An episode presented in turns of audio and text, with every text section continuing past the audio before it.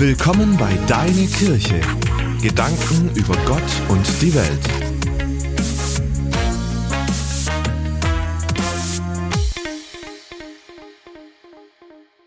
Nachbarschaft. Gute Nachbarschaft. Schlechte Nachbarschaft.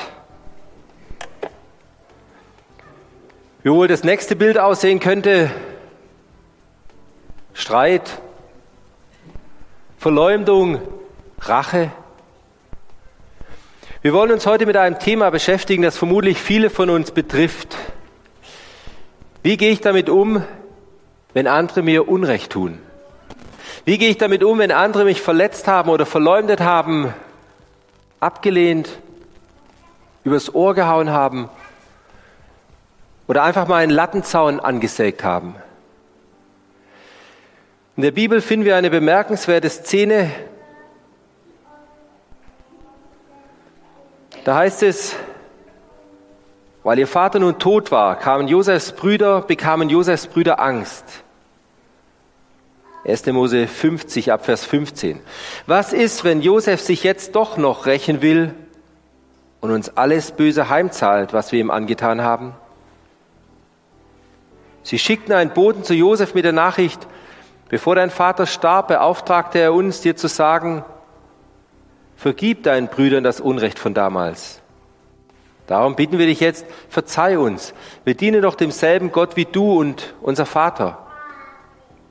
Als Josef das hörte, musste er weinen.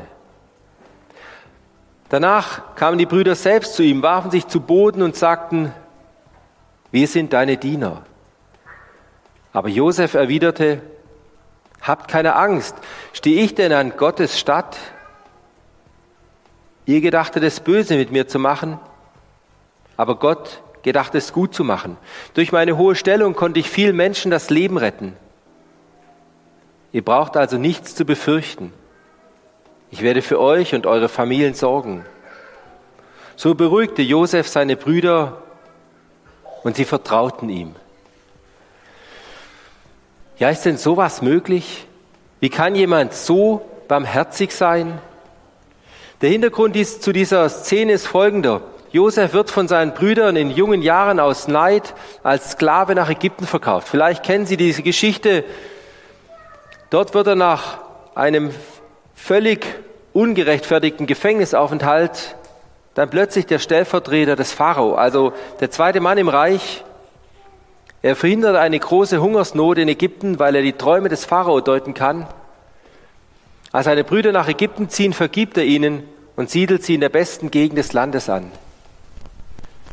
Schließlich stirbt der alte Vater Josef, der alte Vater von Josef, und wir sind bei unserem Text. Klar, dass die Brüder Angst haben. Nach all dem, was sie Josef angetan hatten, die alte Schuld drückt noch. Und jetzt sage mir keiner, na ja, der Josef, der hat ja echt Glück gehabt. Dem geht's ja nun wirklich gut. Der zweite Mann nach Pharao, klar, da könnte ich meinen Brüdern auch leicht vergeben. Nein, könntest du nicht. Zumindest nicht, wenn du dieses Unrecht nicht so aus Gottes Hand nimmst, aus Gottes Hand nimmst, so wie der Josef. Stellen wir uns mal vor, Josef läuft tagelang, wochenlang als Sklave durch die Wüste, gerade von seinen Brüdern verkauft. Genug Zeit, dass sich der Hass tief in ihn hineingraben kann. Denen werde ich es heimzahlen. Wenn ich irgendwann mal wieder hier rauskomme, dann Schwüre, die uns binden und für die Zukunft festlegen.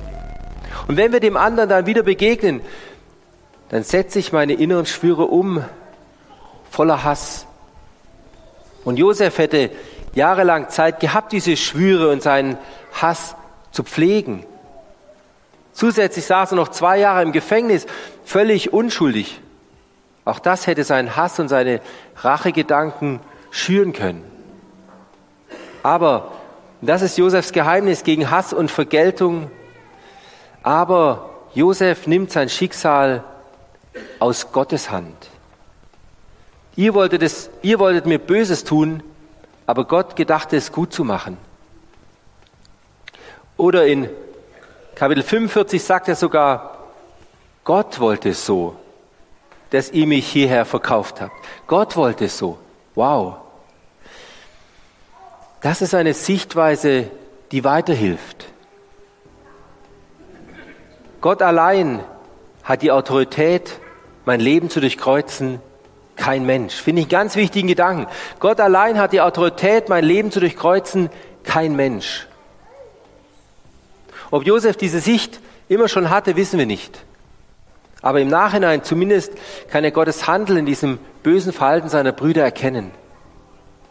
Gott wollte es gut machen.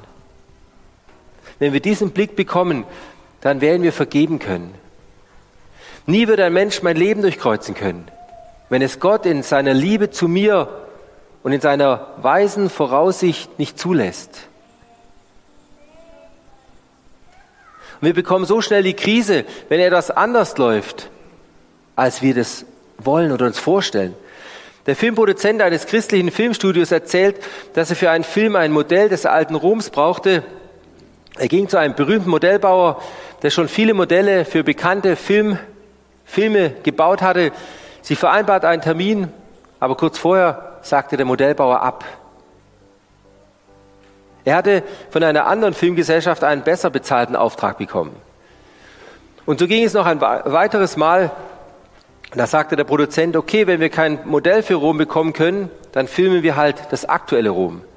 Sie flogen also nach Italien, nach Rom, stellten aber fest, das heutige Rom ist viel zu modern, das geht nicht. Und da bekamen sie den Tipp, auf Malta gibt's Ruinen, die, schon, die sehen so ähnlich aus wie Rom. Also sind sie nach Malta geflogen, als sie dort ankamen, war ihre Kamera nicht beim Gepäck, die ist irgendwo anders hingeflogen. Jetzt standen sie also in Malta, hatten aber keine Kamera zum Filmen. Und sie hatten nur wenig Zeit. Spätestens hier hätte ich jetzt vollends die Krise bekommen. Ich hätte mich über alles aufgeregt. Den Modellbauer, der mich zweimal versetzt hatte, die Fluggesellschaft, die meine Kamera verschlammt hatte und über Gott, dass das alles so daneben läuft. Aber ganz anders der Filmproduzent. Er sagte, Jetzt wird gleich ein großes Wunder passieren.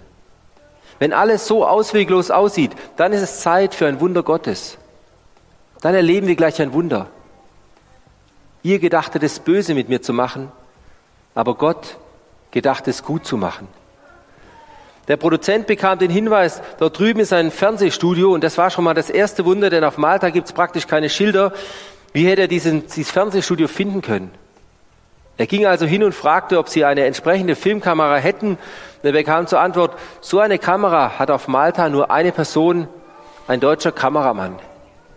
Er rief also dort an, nein, ich drehe nicht für euch. Ich habe nur noch eine Filmrolle, nein. Der Produzent ist trotzdem hingefahren, was blieb ihm auch sonst, und er klingelt. Da kommt der Kameramann raus.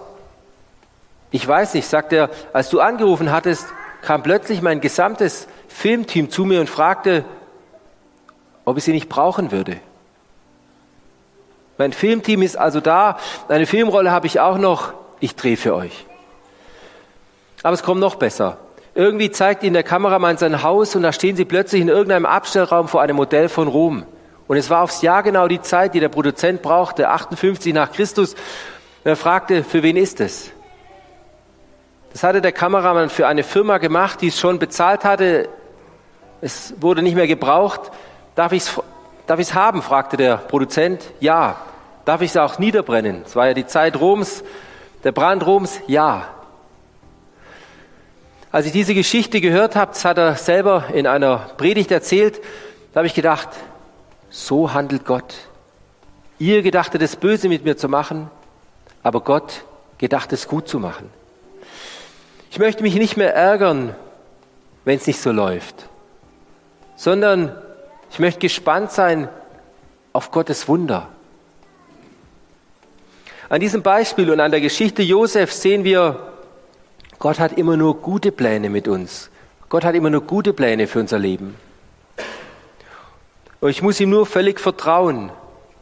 Und wenn was total daneben läuft, dann stehen wir kurz vor einem Wunder Gottes. Dann ist sozusagen Zeit für ein Wunder. Wir müssen es ihm nur zutrauen.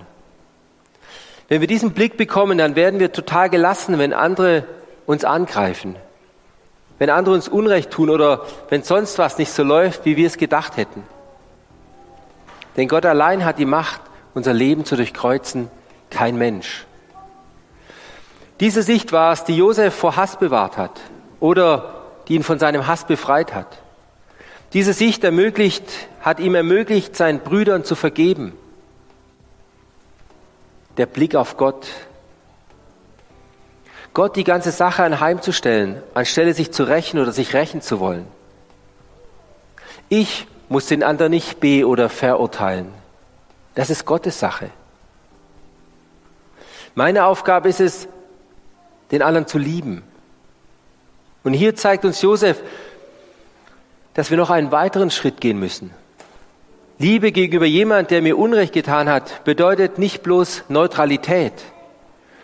Josef sagt in Vers 21, ich will euch und eure Kinder versorgen.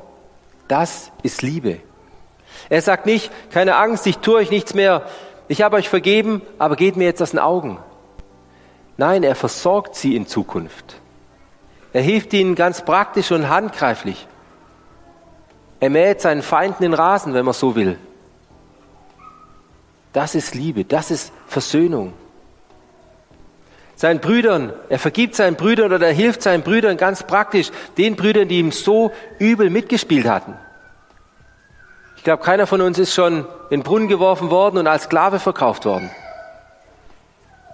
dass man sich das mal vorstellt. Die Brüder hatten ihm so übel mitgespielt. Und trotzdem liebt er sie. Warum kann er so lieben? Weil er Gottes gutes Handeln hinter all dem Bösen sehen konnte. Weil er wusste, Gott meint es gut mit mir. Und Gott hat alles gut gemacht. Ich habe in einem Buch eine Aufstellung gefunden, wie wir mit Verletzungen und so weiter umgehen können. Acht Schritte der Vergebung und Versöhnung. Ich möchte mit Ihnen noch durchgehen und nach dem Gottesdienst können Sie am Ausgang eine Kopie davon mitnehmen. Für Sie am Livestream haben wir einen Link vorbereitet, wo Sie dann diese Kopie auch downloaden können und Sie dann zu Hause ausdrucken können und in Ruhe auch nochmal durchgehen können und Sie natürlich, wenn Sie es mit nach Hause nehmen. Ich selber versuche seither mit Hilfe dieser acht Schritte anderen Menschen zu vergeben und selbst frei von Hass und Ärger zu werden. Der erste Schritt ich werde barmherzig. In Lukas 6 heißt es, seid nun barmherzig, wie auch euer Vater barmherzig ist. Ich mache mir bewusst, Gott muss mit mir so oft barmherzig sein. Ich versage so oft und Gott ist barmherzig mit mir, er vergibt mir und so weiter. Genau so will ich auch barmherzig mit anderen sein, die mir Unrecht tun. Ein zweiter Schritt, ich vergebe. Vergebung ist eine Willensentscheidung. Auch wenn die Gefühle noch ganz anders sind, ich vergebe, ich entscheide mich zu vergeben. Ein dritter Schritt, ich bitte um Vergebung für meine Reaktionen. Gell, oft reagiere ich ja selber böse, reagiere verletzt und so weiter, wenn mich jemand verletzt hat. Ich streite mit dem anderen, fange Streit an oder ich werfe ihm die Sachen vor, ich rede negativ über den anderen, ich reagiere mit Kälte ihm gegenüber oder seiner Familie oder wie auch immer. Und dafür ist es wichtig, um Vergebung zu bitten. Ein vierter Schritt, ich trete heraus aus Anklage und Vorwurf. Ich höre auf, innere und äußere Streitgespräche zu führen. Ich halte dem anderen seine Schuld nicht mehr vor. Ich lege alle Waffen der offenen oder verdeckten Heimzahlung ab. Das ist ein ganz wichtiger Schritt. Ich lege alle Waffen der offenen oder verdeckten Heimzahlung ab. Zum Beispiel Liebesentzug ist auch so eine verdeckte Heimzahlung. Mit dem rede ich nicht mehr dem helfe ich nicht mehr. Ich ziehe mich zurück. Oder dem leihe ich nichts mehr aus. Ich benachteilige ihn. Das ist ganz schön schwer. Das geht alles nur, wenn wir die Liebe Gottes in unser Herz und in unser Leben lassen und den Blick bekommen, Gott macht es gut in meinem Leben. Aber so werden wir frei. Unser Leben wird ganz neu. Nicht, unser Leben ist nicht mehr gebunden von Hass und Rachegedanken. Das ist ein Prozess und manchmal muss Gott uns auch erst heilen von unseren Verletzungen, bevor wir solche Schritte gehen können. Oft ist es auch hilfreich, bei schweren Verletzungen und Unrecht zu einem Seelsorger zu gehen und um Trost und Heilung zu beten. Sie können da auch gern zu mir kommen. Mir ist es so wichtig, dass Sie frei werden von diesen inneren Verletzungen und dem Hass. Ein fünfter Schritt, ich stelle den anderen, ich stelle an den anderen keine Forderungen mehr. Ich erkläre, der andere darf sein und bleiben, wie er ist. Ich nehme den anderen so an, wie er ist. Er muss sich nicht erst ändern, bevor ich ihm vergeben kann. Und wenn er das Gleiche nochmal macht, ich vergebe ihm. Das ist das, was Josef hier praktiziert. Bin ich denn an Gottes Stadt? Es ist Gottes Sache, den anderen zu verändern, nicht meine. Der sechste Schritt, ich bitte Jesus, meine Verletzungen zu heilen und mir seine Liebe auch für den anderen ins Herz zu legen.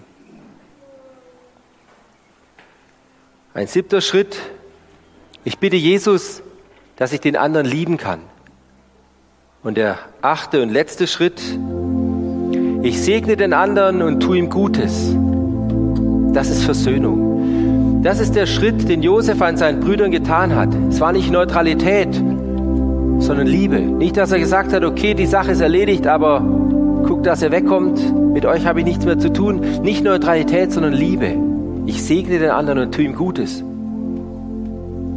Josef hat für seine Brüder, hat seine Brüder versorgt. Ziel ist nicht nur Vergebung, sondern Versöhnung.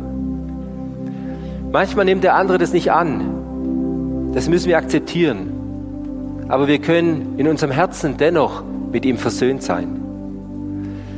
Das war jetzt ein bisschen Schnelldurchlauf, aber Sie bekommen es ja noch am Ausgang ausführlicher oder können sich zu Hause downloaden. Bitte lesen Sie sich in Ruhe zu Hause durch und nehmen Sie die Person, die Sie verletzt hat. Und gehen Sie für diese Person die acht Schritte durch. Das befreit Sie. Gott gebe Ihnen und mir die Kraft, zu vergeben und zu versöhnen. Amen.